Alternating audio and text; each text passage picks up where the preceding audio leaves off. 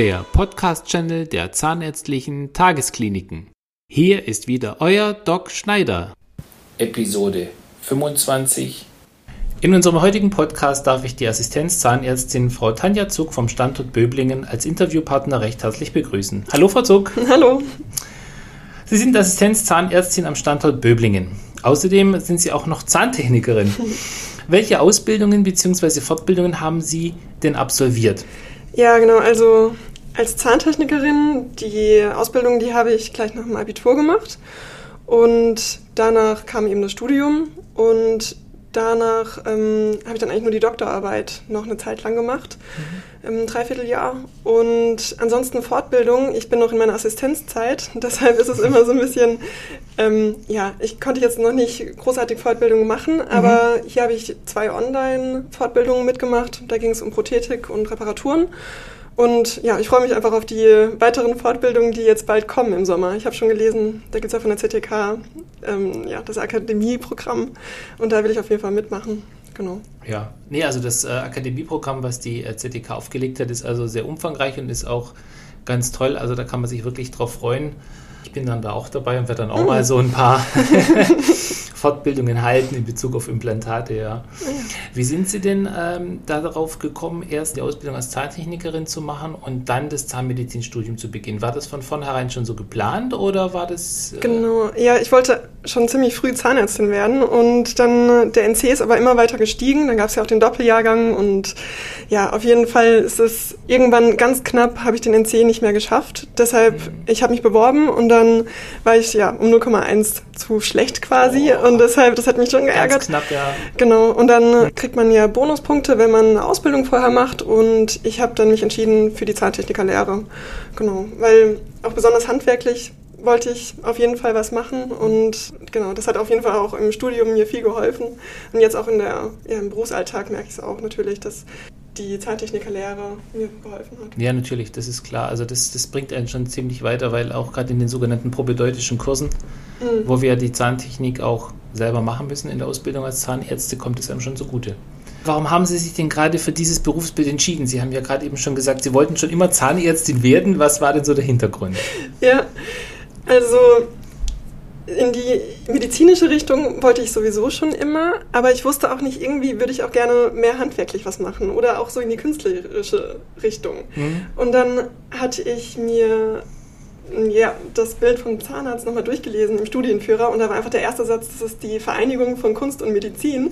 Als ich das gelesen habe, wusste ich sofort, okay, das ist, das will ich unbedingt machen, weil das ist ja genau das, was mein Traumberuf eigentlich ist, dass man handwerklich arbeiten kann, trotzdem Menschen helfen kann. Und ja, das ist wirklich eine sehr tolle Vereinigung. Also das finde ich ja super. Also dieses, dieser Satz Kunst und Medizin zusammenzuführen. Das habe ich jetzt auch noch nie gehört, aber ja. finde ich sehr, sehr interessant. Ah, ja, ich meine, im Prinzip stimmt es ja auch.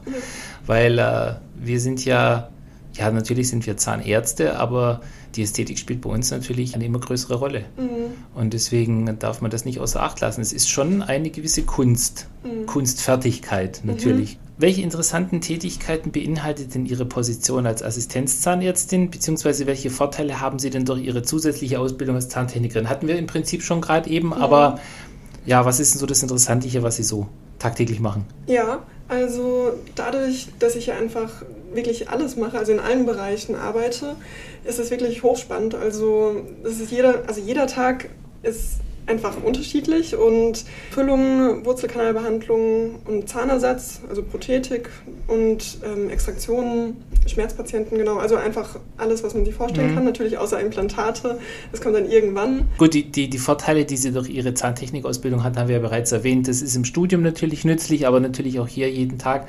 Sie machen das nicht problematischer, als es ohnehin denn schon ist, weil Sie auch wissen, wie man oder was der Zahntechniker dann machen muss damit und worauf er dann arbeiten muss und worauf sich dann die Qualität Ihrer Arbeit begründet. Ja, absolut. Und auch wenn ich das zurückbekomme, dass ich dann auch sehe, okay, da hätte man eigentlich vielleicht doch, also dass man es dann anders bewerten kann und nicht nur denkt, ja, der hat das schon gemacht, sondern das ist einfach, ja, ich habe auch ein besseres Gefühl dabei, dass ich eine Sicherheit habe, wie es eigentlich aussehen soll oder wie, ja, genau, also dass man es einfach so kontrollieren kann, finde ich genau. auch gut.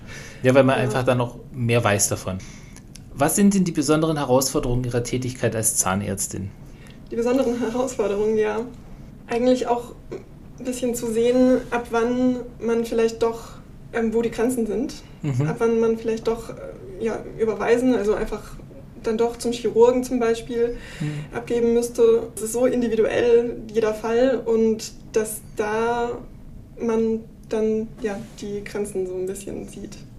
Ja, ich denke, dass ähm, die eigenen Grenzen zu erkennen, ist ganz arg wichtig, seine eigenen Kompetenzen richtig einschätzen zu können, weil, äh, also mir ist es auch passiert, ganz am Anfang meiner zahnärztlichen Karriere, dass man sich vielleicht bei dem einen oder anderen Fall ein bisschen überschätzt und dann dasteht und sich dann fragt, wie kriege ich das jetzt wieder in den Griff? Das ist so ein bisschen kaltes Wasser. Mhm. Mit der Zeit wird man dann auch vorsichtiger. Am Anfang ist man ein bisschen euphorisch. Ja. Also mir ging es zumindest so, ja.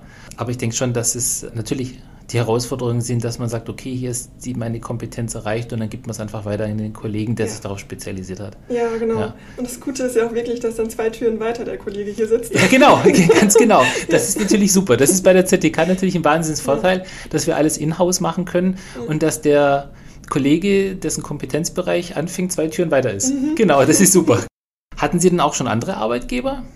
Ja, ich war in einer Praxis schon. Mhm. Genau. Und ähm, tatsächlich wegen Corona gab es da Schwierigkeiten. Also Mhm. die hatten dann zu wenige Patienten. Mhm. Und genau, und dann, das, da sieht man auch einfach diesen Unterschied zwischen zum Beispiel ZTK, also einfach größeren Zentren, dass wir hatten ja nie eine Mundschutzknappheit oder Mhm. Desinfektionsmittelknappheit. Und das finde ich schon beeindruckend, dass es dann eigentlich, ja, dass man sich auch so helfen konnte unter den Standorten. Dass, Mhm. dass zum Beispiel als hier mehrere ausgefallen sind, dass wir dann auch zum Beispiel von Esslingen dann auch Mitarbeiter bekommen haben. Also ja, das ist schon was ganz anderes zu der anderen Praxis zum Beispiel, die dann Mhm. einfach alleine war. Klar, ja. Na gut, weil dadurch, dass wir natürlich viele Standorte haben, haben wir natürlich auch wesentlich mehr Möglichkeiten. Mhm. Das ist klar. Und nicht nur der Kollege nebenan, zwei Ja. Türen nebenan.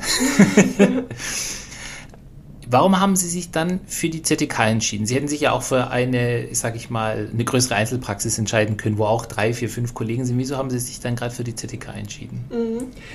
Also besonders wirklich das, dass wir hier alle Fächer im Haus haben quasi. Also auch, also einmal das mit dem Chirurgen, Mhm. dann aber auch natürlich Herrn Omar, der wirklich ein erfahrener Zahnarzt ist, dem, wo ich einfach weiß, dass er meine Fragen auch beantworten kann als Assistenzzahnärztin.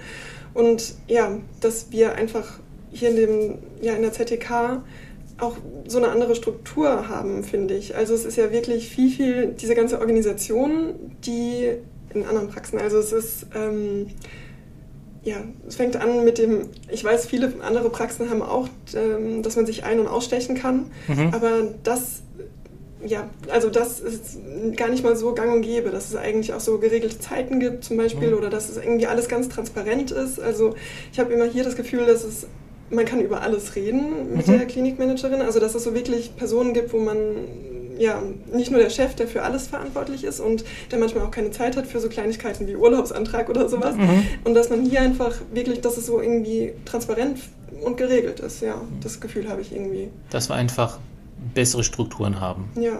äh, Andere Hierarchien. Ja, genau. Ich hoffe, unser Podcast hat euch gefallen. Dann abonniert ihn, um nichts mehr zu verpassen. Und immer dran denken, gesund beginnt im Mund. Euer Doc Schneider.